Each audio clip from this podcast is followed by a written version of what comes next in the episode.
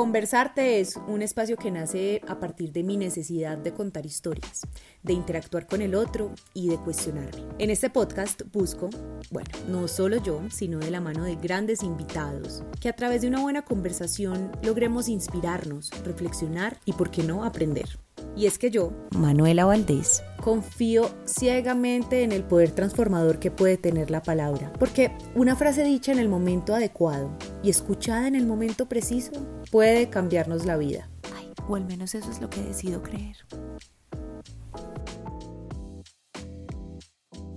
Daniel Ortiz dedica su vida a ayudar a las personas. Encontró y encuentra tanta sabiduría en la frase lo que resistes persiste que por eso decidió dar un cambio trascendental en su vida y dedicarse al coaching. A Daniel le encantan los perritos y sentir la arena del mar sobre su piel. También ama comer cachapa venezolana, pero no le gusta que las personas lo controlen y que no cumplan su palabra. En cambio, se regocija cuando en sus sesiones puede ver a las personas llorar de felicidad.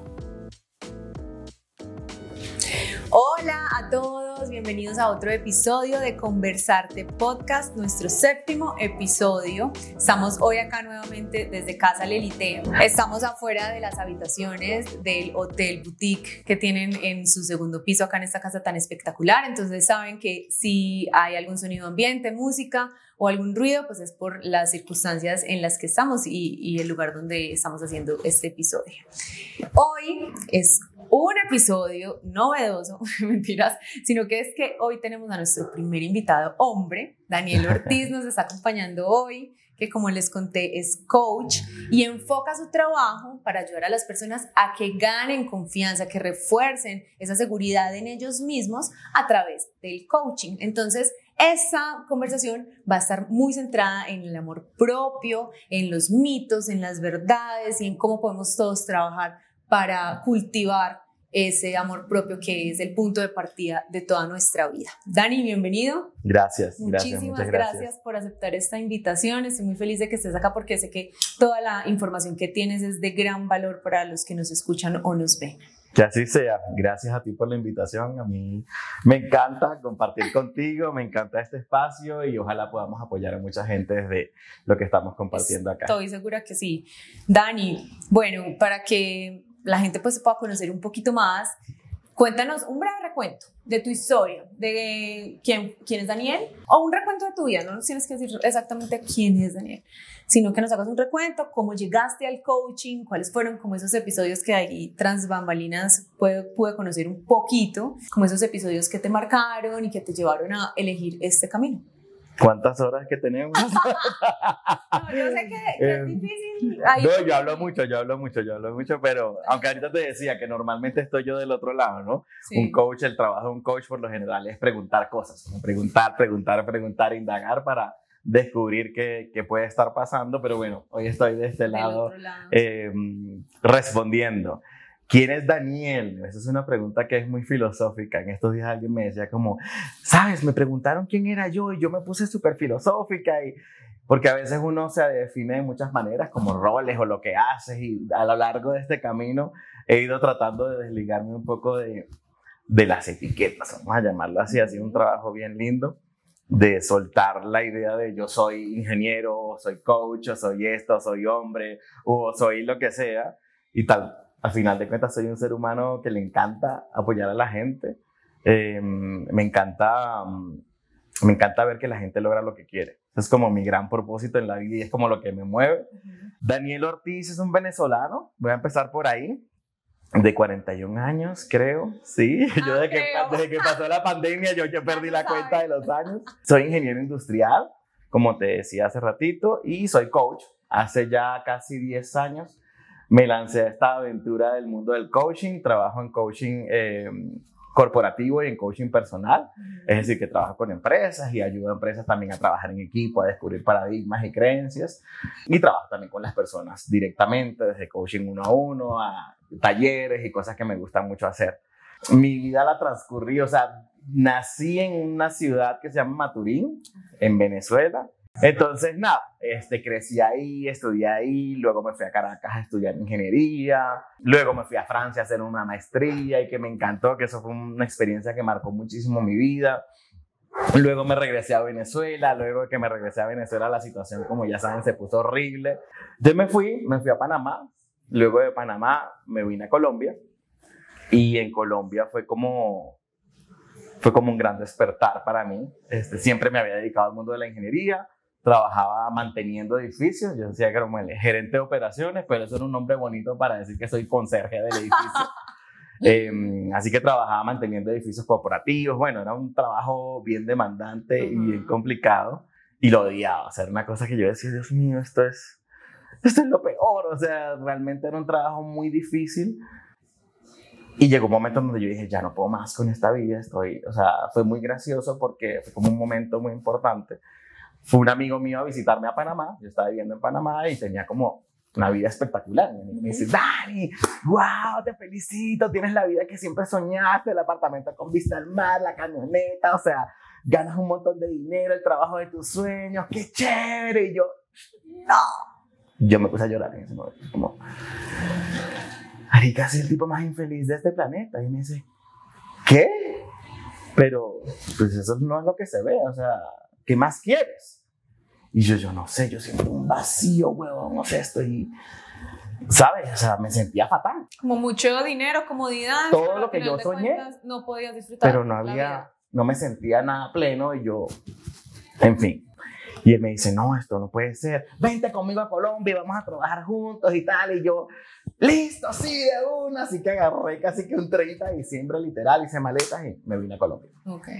Empecé a trabajar con él acá. Y para mí fue como, marica, o sea, ¿qué hice? O sea, llegué a Bogotá, perdón, los bogotanos me van a odiar, pero yo odié esta ciudad, era como... Es difícil. O sea, cambié mi clima de Panamá, en donde yo vivía como un príncipe, a montarme en el Transmilenio con este frío. Entonces los primeros dos meses fueron terribles.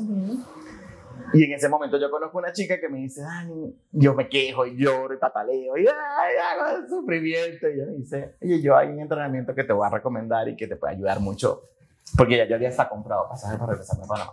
Ok. Y entonces me regreso a Panamá, eh, me, me, consigo con esta chica y ella me dice, haz este taller y tal. Y este taller fue, o sea, mano, como que me lanzaran del piso 20 en el edificio y yo, o sea, fue un despertar fuerte, fue bien confrontativo para mí, fue como, pues, ¿quién decidió venirse para acá? ¿Quién fue el que tomó las elecciones? ¿Quién fue el que dejó todo? O sea, ¿fuiste tú? Claro. Entonces, para mí, el hacerme consciente de eso fue bien importante. Fue como, ok, ese fue como uno de los primeros puntos de ese entrenamiento, que fue un entrenamiento que dura tres meses y que es prácticamente lo que yo hago hoy en día, que me dedico a eso. Además de esa revelación, fue algo como, yo siempre he hecho lo que se supone que debería hacer. O sea, en mi, en mi, crea en mi carrera profesional, en mi vida, yo siempre fui un tipo súper arriesgado. O sea, porque tú escuchas que me fui a, estudiar a Francia y la gente dice, no, este nació, mejor dicho, este es el hijo de Chávez. Pero nunca, mi familia es súper humilde, yo no tenía los medios, pero yo siempre, vamos. En ese entrenamiento yo me di cuenta que yo había, tomado, había tomado muchos riesgos, pero eran riesgos como por complacer, yo ni siquiera sé a quién sea, como voy a estudiar ingeniería porque pues es lo que se debe hacer. Eh, voy a estudiar en Francia porque esto es lo correcto. Pero nunca había sentido como, ¿qué es lo que yo quiero hacer? Y ese taller me invitó a parar y a preguntarme, ¿qué quieres? Cuando yo veo a la coach dando el entrenamiento y tal, no sé qué, yo dije, ah, eso es lo que yo quiero hacer. No sé ni cómo se hace, ni cómo se mastica, ni cómo se estudia, ni nada, yo no tenía ni idea, pero dije, eso es lo que yo voy a hacer. Y bueno, aquí estamos. Eso pasaron 10 años eh, que tomé esa decisión, pasó de todo. Bueno, tengo miles de experiencias de, de vida, subidas y bajadas. Pero bueno, ese, ese camino nos trajo acá. Han pasado casi 10 años. Yo estoy muy feliz y lo haría de nuevo. Y, y sabes, para mí es, es lo máximo que yo hice. O sea, yo, yo me río con eso. Claro, si hubiese seguido allá, tuviera otras cosas en el tener. Pero la vida que tengo hoy es la vida de mis sueños. Claro, eres feliz. Soy tipo extremadamente feliz, o sea, hoy me descubro así llorando de la felicidad y digo, wow, esto es muy potente. Me causa curiosidad el hecho que sos un hombre que habla de amor propio. A mí me parece que, pues, creo que no, no, no, estoy equivocada en lo que voy a decir, pero esto es un tema que se asocia muchísimo con el femenino. Las mujeres, el amar nuestro cuerpo, el sentirnos menos más, o sea, como que las inseguridades por lo general suelen ser un tema femenino. ¿Qué te llevó a ti Literal. a hablar de amor propio?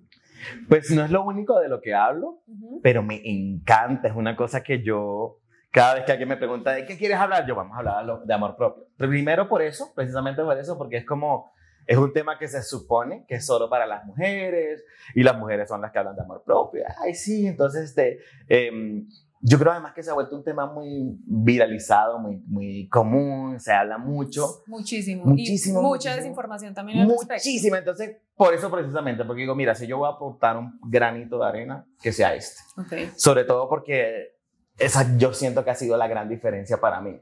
De hecho, yo siempre digo y le digo a todo el mundo, y soy un defensor de eso, la gente se ríe y digo, mira, la mayoría de nuestros problemas están soportados sobre el amor propio. Eso me encantaría que Sabe. profundices. ¿Cómo, ¿Cómo es eso. Daniel? ¿Cómo es que la mayoría de los problemas, bueno, cuando usted es celoso, que yo no creo que alguien, no, no exista alguien celoso, alguna vez en su vida usted sintió celos, pero cuando sus celos son enfermizos y usted está pensando que lo van a cambiar, que lo van a dejar, que lo van a... Es porque usted cree que usted no es suficiente. Porque usted cree que usted no da la talla, porque usted cree que hay alguien mejor que usted. Y yo siento que siempre hay personas que se ven mejor que tú, que- pero cuando tú no te amas y tú no ves el valor que hay en ti, pues tú siempre estás esperando que te cambien por alguien más. Entonces, el origen de los celos, una falta de amor propio. Hay unas más particulares, como por ejemplo cuando usted se está cargando a todo el mundo, que eso lo vemos mucho en las mamás, en las mujeres también, pero en muchos aspectos, ¿no? Que tú empiezas a, a hacerte cargo del esposo, de los hijos, de todo, y toda la vida tuya gira en torno a los demás. Bueno, ahí lo que hay detrás de eso es una falta de amor propio, porque tú sientes que te necesitan, tú lo que quieres es que te necesiten, que tú, tú eres valioso, y este es un término que para mí es muy importante, soy valioso por lo que yo hago. Ok. Y eso aplica para trabajos. Entonces, cuando usted trabaja y usted es un gerente y usted se entrega a ese trabajo y su vida es su trabajo, porque usted cree que usted lo que vale es lo que hace. O los logros, ¿no? O los logros, o las metas, tiene. o el dinero. Entonces, los seres humanos tenemos como una obsesioncilla con el tener, ¿sí? Con el hacer. Creemos que nuestro valor o nuestro amor hacia nosotros está determinado por lo que hacemos, por lo que tenemos. Y ahí es donde empiezan estos problemitas que en general los podemos... Podría pasar todo el día aquí hablándote de eso, pero el tema es que incluso con nuestro cuerpo, si yo me alimento de una manera que no me funciona, es porque yo pues, no me amo. Si yo no, este, no pongo límites, que esto es un problema tan, ¿sabes? Tan de hoy que yo digo, ¿por, ¿por qué hacemos esto? Es porque yo no me amo, yo no me respeto, yo dejo que la gente haga conmigo lo que le da la gana, porque no quiero conflictos, porque no quiero peleas y al final termino en conflictos yo conmigo mismo. Es como, no importa, mano, lo que tú sientas no es importante, no importa tus más necesidades, lo que piensen o lo que sientan los demás es lo más importante. Entonces fíjate que en estos minutitos podemos ver la cantidad de cosas, porque te estoy dando ejemplos muy genéricos, pero la cantidad de cosas que se esconden detrás del amor propio, la autoestima, la inseguridad. Yo sé que son términos diferentes, pero yo para simplificar las cosas siempre digo, hablemos que esto es prácticamente lo mismo. Y entonces parece que eso es solo para las mujeres. ¿sí? Sí. Como, no, los hombres no, no, no, nosotros somos fuertes porque además, y ahorita hablamos de eso si quieres, uno tiene un ideal de que la gente que no se ama se ve de una manera. Eso, también me parece. Ay, la sumisa y boba y tonta que deja que todo el mundo le hagan daño de la novela. Entonces, como, esa es, esa es la mujer que no se ama. Pero ahorita vamos a explorar otras, otras formas de no amarte que son muy interesantes, que la mayoría de nosotros no se da cuenta y que si lo podemos hacer consciente, pues cambiaría brutalmente nuestra nuestra, vida. Entonces, me encanta hablar del amor propio, me encanta trabajar de esto, me encanta romper un poco el esquema de eh, y tal vez traer una visión, ojalá y sea un poco diferente y atractiva para la gente que nos está viendo y escuchando. escuchando, claro. Mira, Dani, cuando estábamos hablando ahorita también tras, tras bambalinas, eh, yo te conté que, bueno, y también lo he contado acá en el podcast, que yo pasé por, como por un episodio en el que me faltó mucho amor propio. Obvio, eso es un trabajo que no para, nunca, es diario y la matica hay que seguirla regando por siempre. Pero, eh, como que hay, no sé si hay unos patrones súper parecidos en todos los seres humanos, pero hay algo, un determinante, un detonante en la vida, en tu proceso, que te lleva a cuestionarte sobre tu amor propio. Para algunas personas es su físico, para otras personas es su trabajo, para otras sus relaciones. A mí me pasó en el tema laboral y yo la verdad es que al, al, enfrentarme pues al rechazo o a los nos, yo los tomé al principio de una manera muy humana también, pero negativa. Empecé a cuestionarme mi físico, que nunca lo había hecho a raíz de eso. Y mi físico para mal. Entonces era, no sé, fue un revuelco horrible de emociones y ahí entendí que me faltaba amor propio. Porque porque también había sido una, una mujer con suerte, ¿no? Y me lo había creído hasta que llegó esto y me dijo, no, mi amor, espérate que es que aquí hay que trabajar algo, ¿no? ¿Qué te pasó a ti en la vida como para que tú empezaras a cuestionarte? pues primero qué bonita oportunidad. Yo siempre digo que, que, bueno, a veces uno enfrenta esos desafíos como, Dios mío, ¿por qué? ¿Qué sé yo? Es mal. Pero yo siempre creo, o cada vez me convenzo más que, que cada una de estas situaciones o de estos eh, desafíos nos ayudan a crecer, ¿sí? Esa es parte incluso de esta relación que yo he creado conmigo mismo, de yo puedo pensar que los desafíos son un castigo, un problema, una desgracia, o son una oportunidad de crecer, de descubrir cosas nuevas, de evolucionar. Y, y como yo me siento con ambas posibilidades, pues hace que yo me sienta mejor, por ejemplo, con esta opción. Entonces cada vez pienso como, ok, esto es un desafío que me está ayudando a crecer. ¿Qué pasó en mi vida? Mira, tuve una relación horrorosa horrorosa, horrorosa, horrorosa. Yo siento que tóxica al extremo, sobre todo por mí. Sí, no puedo decir que la otra persona era la tóxica, era, era, era yo, marica, era una cosa horrible, celoso, súper inseguro, posesivo, quería saber dónde estaba, qué estás haciendo, qué no estás haciendo, o sea, un control, pero una cosa como que se desbordó en mí, todo esto, yo no podía dormir, o sea, yo hoy trabajo con gente y le digo, yo entiendo, yo entiendo, esa, tengo que ver el teléfono, tengo que ver qué está pasando, son las 3 de la mañana, o sea, una vaina tan horrible. Y en ese momento yo dije, aquí, aquí está pasando algo. Busqué una psicólogo, bueno, busqué varias psicólogas porque aparte yo siempre le digo a la gente, algo que nos pasa mucho es que tú buscas, o sea, buscar ayuda es un súper desafío. O sea, total, los seres humanos creemos que somos débiles si buscamos ayuda. Entonces, dar el paso de buscar ayuda ya es bien jodido. Un paso. Pero entonces, cuando tú te enfrentas con que el psicólogo que te conseguiste hace una mierda, no, esto no sirve. Entonces, por favor, si vas a buscar ayuda, busca hasta que la encuentras. No te rindas, porque es muy común que uno diga, no, si ven que esto no sirve. No, pues entonces yo busqué ayuda en ese momento y dije, la primera fue como horrible, la segunda yo, no, esto eso no, es lo mío. O sea, yo tenía muchos paradigmas con respecto a, a, lo que es buscar ayuda horrible. O sea, yo me sentía, esto es para la gente débil, para la gente que no tiene fuerza, qué tontería. O sea, por favor, yo a esta edad, qué estupidez, yo debería poder solo. Bueno, todo este machismo absurdo que yo no sé ni dónde saliera. No, yo debería poder solo, o sea, yo qué bolas que voy a pagar a alguien para que me ayude, ¿qué me va a decir? ¿Qué me va a estar diciendo que yo ya que no yo ya sé, ajá. Ay, total. Llegué como a la tercera psicóloga y esta mujer maravillosa, dulce, amorosa me empezó a llevar y empezó ese trabajo de amar. Ok, esto es un trabajón, qué trabajón hasta el sol de hoy, como decías ahorita. Esto es un trabajón, o sea, yo me descuido y... Otra vez. Esto es como ir al gimnasio. Te deja de ir al gimnasio un mes y los musculitos se chorrean. Entonces, el amor propio y, y, los pensamientos y todo lo que hay que trabajar en la mente es igualito. Usted tiene que estar enfocadito, enfocadito, enfocadito. Mira, cosas tan sencillas que yo hoy trabajo con la gente, pero para mí fueron trascendentales en su momento y era decir como, yo soy un bombón, o sea, si tú, si tú necesitas buscar a alguien más, eso es tu problema.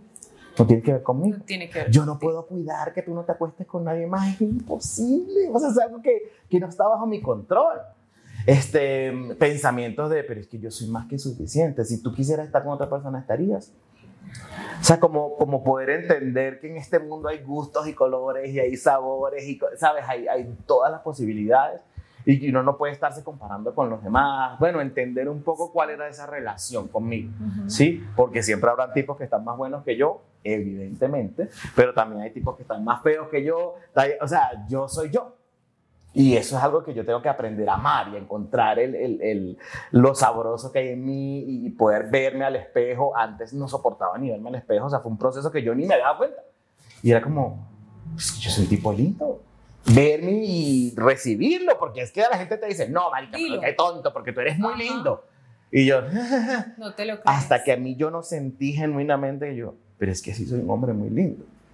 Lindo y, y, fue como una explosión de emociones para mí muy brutal. Dani, y por ejemplo ahí cuando, cuando hablas del tema de la comparación, yo en mi ignorancia, pues, porque no, no he estudiado mucho este tema, yo siento que ahí es donde radica todo, ¿no?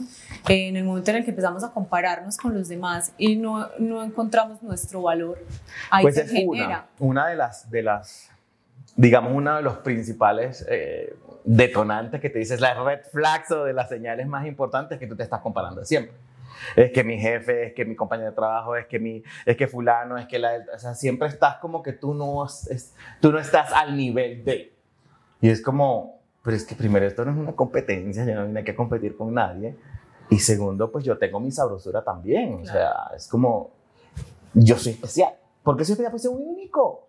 Pero esto yo no lo pensaba en su momento. Es como una construcción de y bueno, ahorita les, seguro les daremos algunos tips para empezar a trabajar el tema del amor propio, pero para mí es, es muy básico la idea de imaginarme que, que, el amor propio también tiene que ver mucho con acostumbrarme a mí. Entonces, uno de los más grandes tips que yo le digo a la gente, véase en el espejo.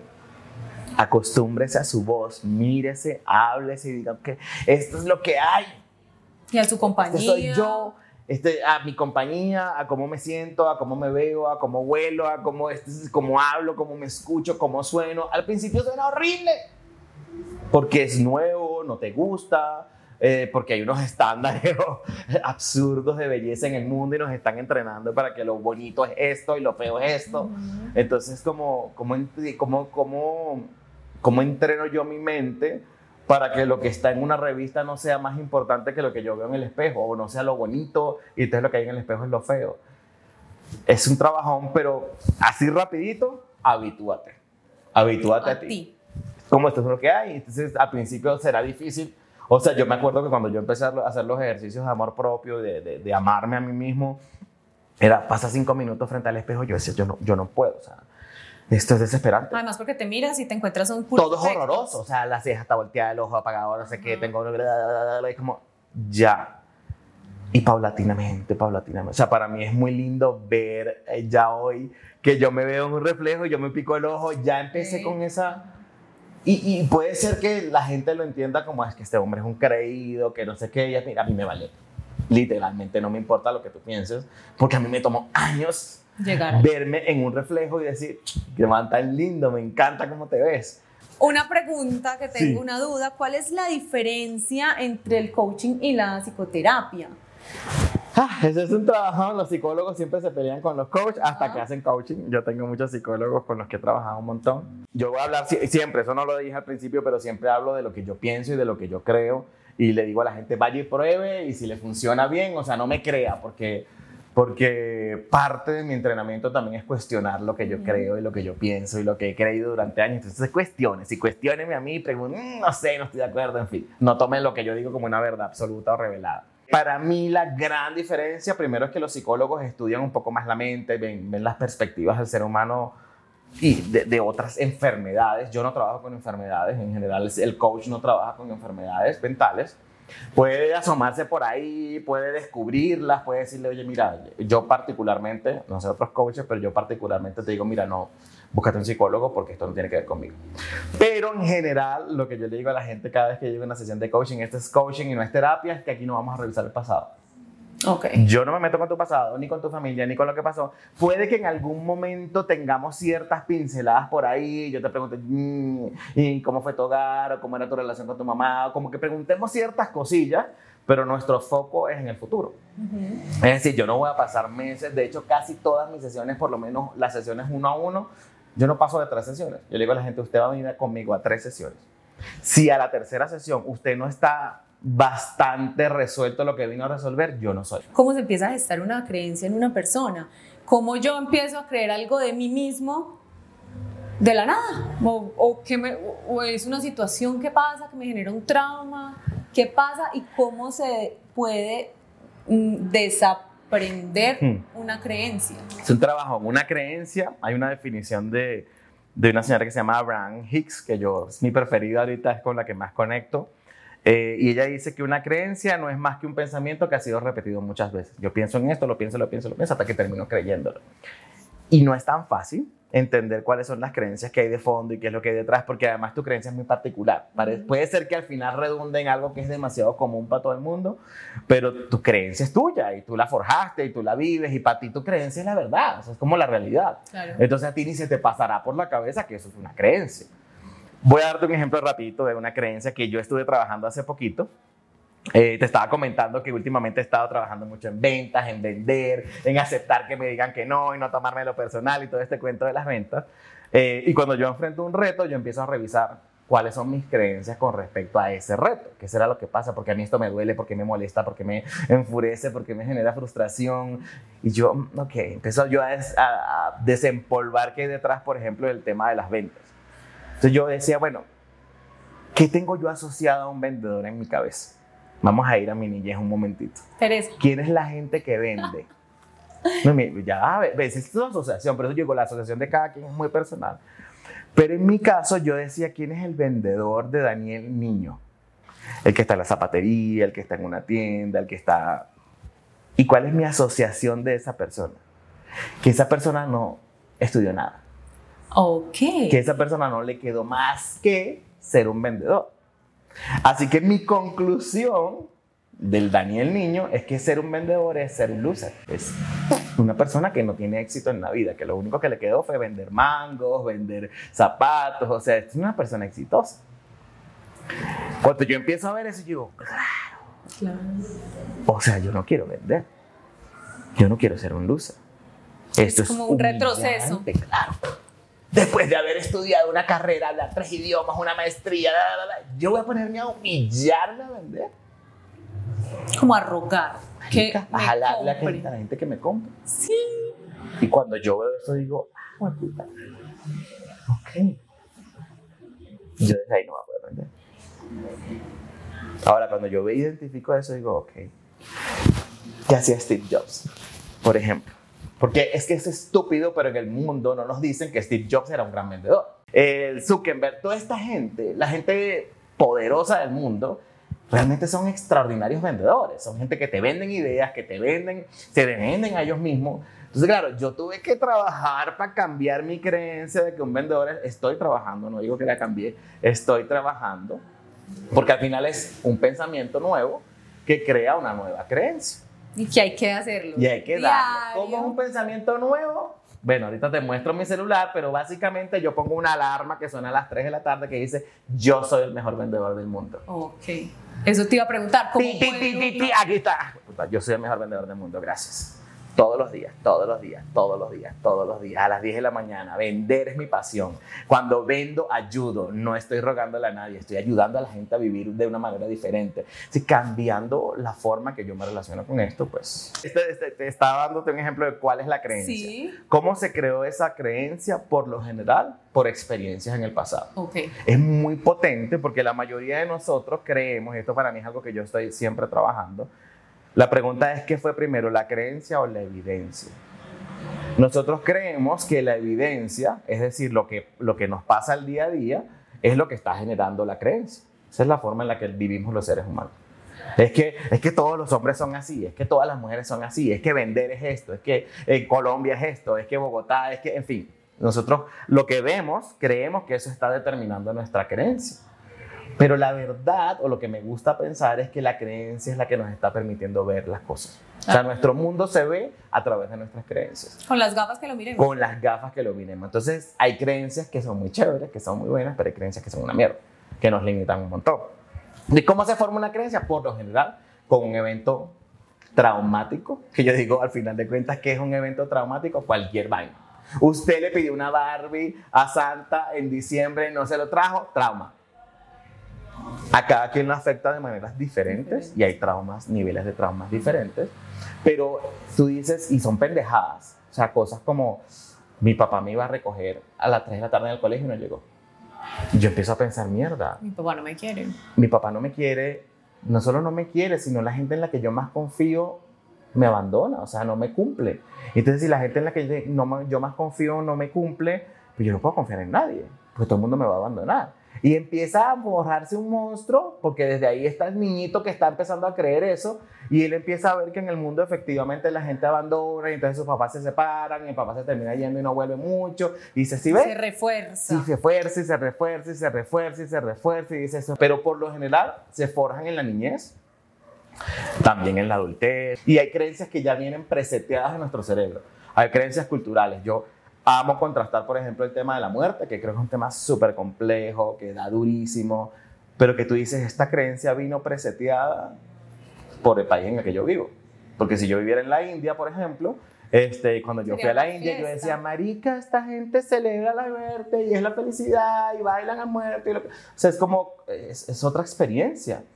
Ah, pero la muerte es la misma. Ujú, Entonces mi relación con es mía. Claro. Ah, ¿y quién me enseñó a mí esto? Mi gente, mi país, mi mundo en el que yo vivo. Entonces, claro, yo que tuve ahorita la, la, vivencia de familiares muertos, o sea, mi mami se murió, mi hermano se murió con el COVID. Entonces fueron experiencias muy duras, pero al trabajar mucho para mí, el, ya, pero, ¿por qué es una experiencia dura?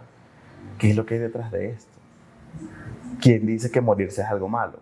¿Qué tal si yo empiezo a pensar que más bien es una bendición?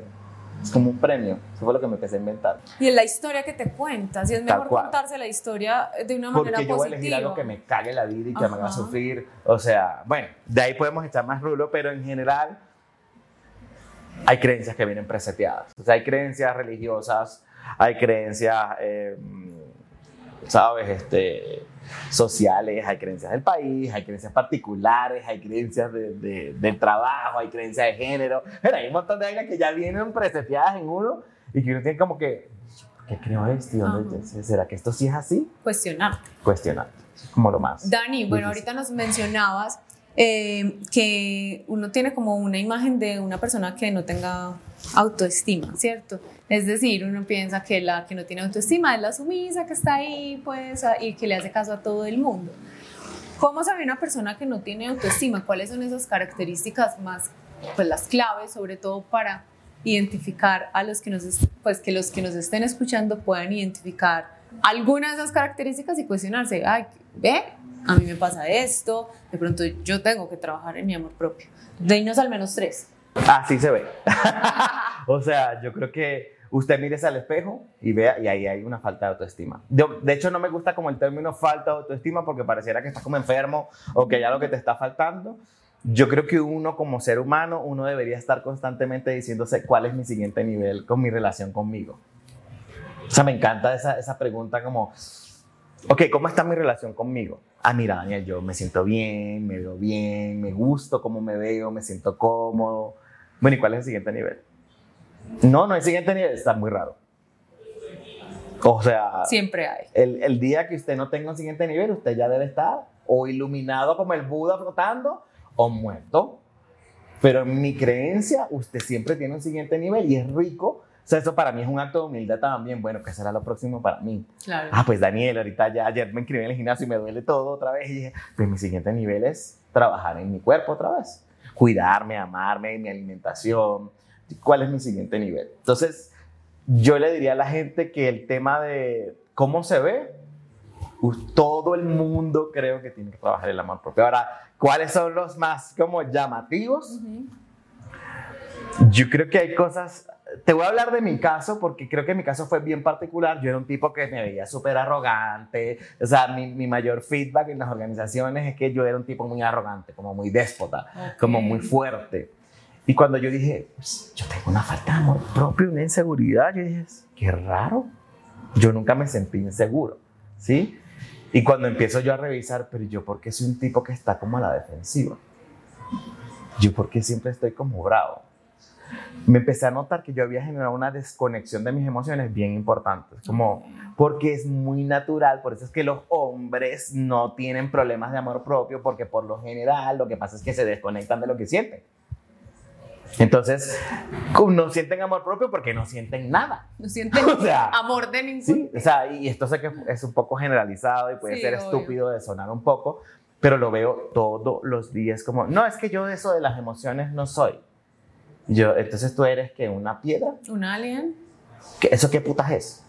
Entonces, claro, es como tan jiji, jaja, y en esta sociedad hemos eh, glorificado la idea de ser insensible, porque ser un insensible es igual a ser inteligente emocionalmente, que es la estupidez más grande de este planeta, pero es lo que creemos. O sea, entonces para mí incluso uno de mis más grandes descubrimientos o trabajos personales ha sido como, puta, lo que yo sienta es lo más importante, ¿cómo yo voy a callar? No, qué pena, o sea, disculparme contigo porque estoy llorando. Pero si eso es una emoción, yo estoy llorando y yo soy importante y lo que yo siento es importante. Entonces, validar mis emociones es uno de los actos de amor propio más lindos que yo he podido generar, al menos conmigo mismo, y que invito a la gente a que lo haga. ¡Da terror!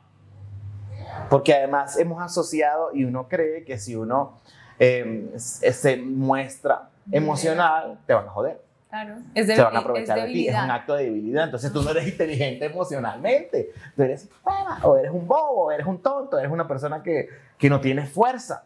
Entonces, ¿qué es ser inteligente emocionalmente? Sentir. Sentir y decir, yo soy un ser humano. Y ese es uno de los trabajos más bonitos que para mí hoy en día sigo haciendo. Es como, puta, tengo miedo, ¿será que esto no va a ser? Ahorita venía este, este podcast y yo, ¿y si no lo hago bien? Y yo, Ah, pero ¿qué es lo que pasa? ¿Qué puede pasar? ¿Qué puede pasar? Bueno, pero también nunca he hecho esto. Entonces es normal, yo soy un ser humano, es normal que tenga un poquito de miedo, me estoy explotando. Cuando yo me trato con ese amor, desaparece. Esta, o sea, nos han vendido mucho que la relación, una relación tóxica con nosotros. Párate, que eres una perezosa, no estás haciendo lo suficiente. O se te cae algo y uno dice, Ay, soy una estúpida. tonta, soy una estúpida. O te hacen un reconocimiento, ay, qué linda, mano, te ves preciosa. No tanto. ¿Sí? ¿En serio? Entonces, como, como, como, como que está, está mal que tú tengas una relación espectacular contigo, que digas, ay, sí, ¿verdad? Me veo divina. La gente dice, está tan creída. Está tan, pues piensa lo que te dé la gana. Claro.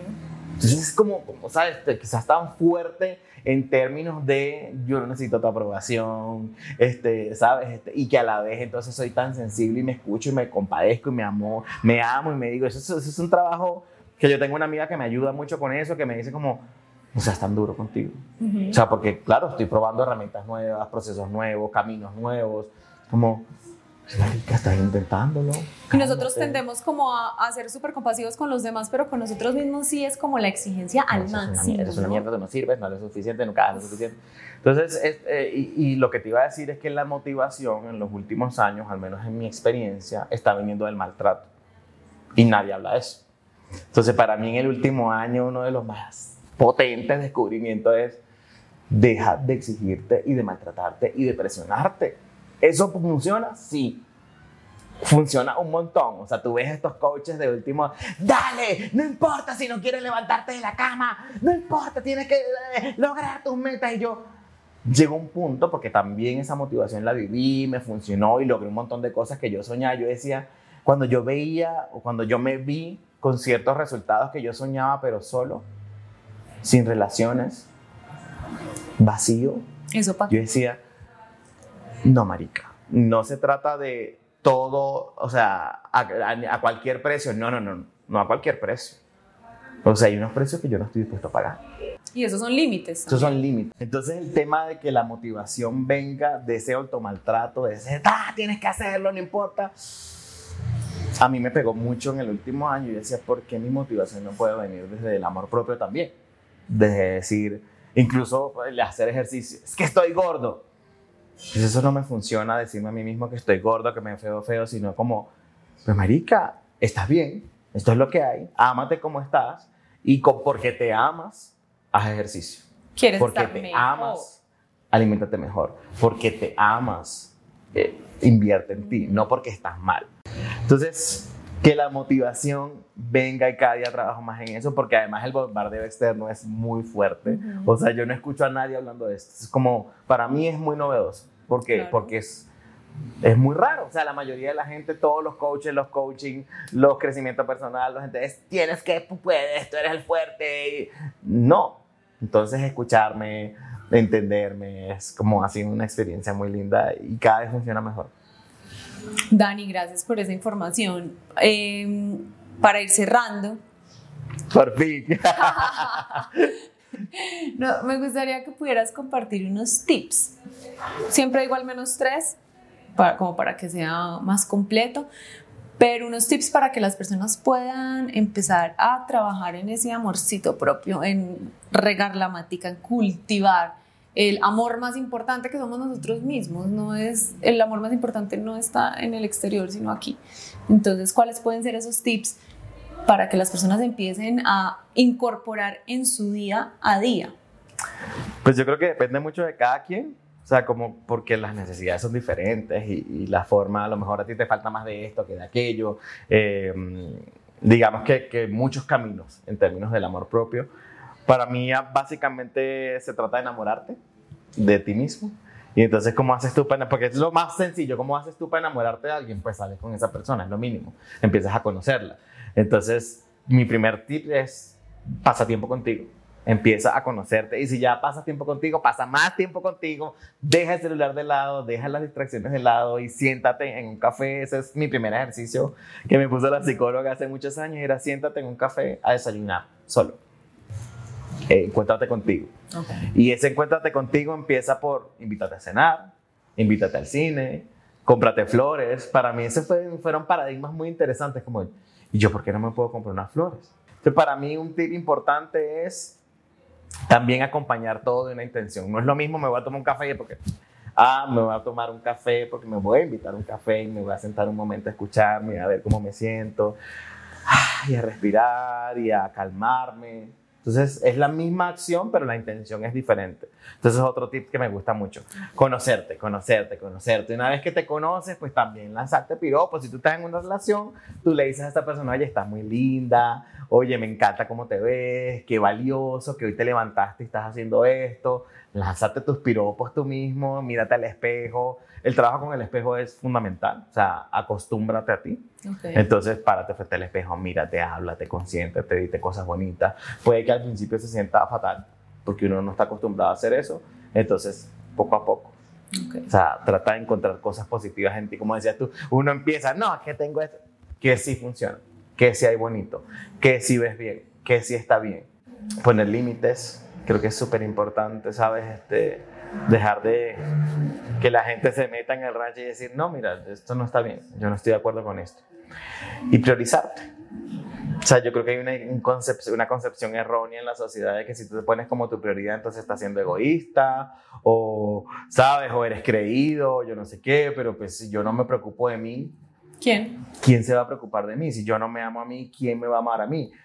Yo creo que en general eso es como no, no esperes que, que la gente haga por ti lo que tú no haces por ti. O sea, es un trabajo. Hay gente que se pone brava porque entonces este, yo he tenido problemas con mi pareja por eso. Porque es que tú todo eres tuyo.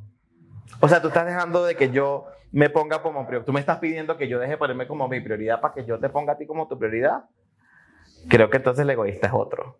Hay que pensarlo muy bien. Es que creo que hay como una delgada línea entre ser, ponerte como prioridad, ser egoísta, dar, entenderte o no ser disciplinado. O sea, como que hay una delgada línea que yo creo que es cuando entra el coaching, pues tu asesoría, a, a aclarar esas dudas o esas, esas, esas dualidades entre, entre cómo debemos comportarnos y lo que debemos pues hacer para, para encontrar un, encontrar un balance, mano. Yo le digo a la gente, encuentra un balance y cada día más llamo a la gente a un equilibrio entre em, presionarte a que tú puedes y escucharte y decir también, o sea, deja que las cosas confía.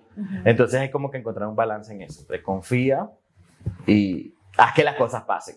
Entre yo puedo con todo y también dejo que me ayuden. Entre yo recibo y permito que me lleguen cosas buenas, pero también voy y las busco. O sea, en los extremos yo creo que son desastres. Hay que encontrar un equilibrio, un balance, un punto medio y por ahí está. Dani, gracias por haber aceptado esta invitación. Espero pues como que, que todos se hayan conectado, que puedan encontrar ahí em, o se identifiquen con ciertas cosas que nos contó Dani y que empiecen a trabajar en ese amor propio y que se atrevan. Yo quisiera como que tú nos dijeras cuáles son tus redes, cómo te pueden contactar y, y para que el que quiera pues lo pueda hacer. Sí, para más tips, herramientas, yo en mi Instagram siempre estoy compartiendo mucha información. Daniel Ortiz Coach, C-O-A-C-H. eh, Daniel Ortiz Coach, todo pegado en Instagram, en Facebook, por ahí pronto este, voy a trabajar con el YouTube.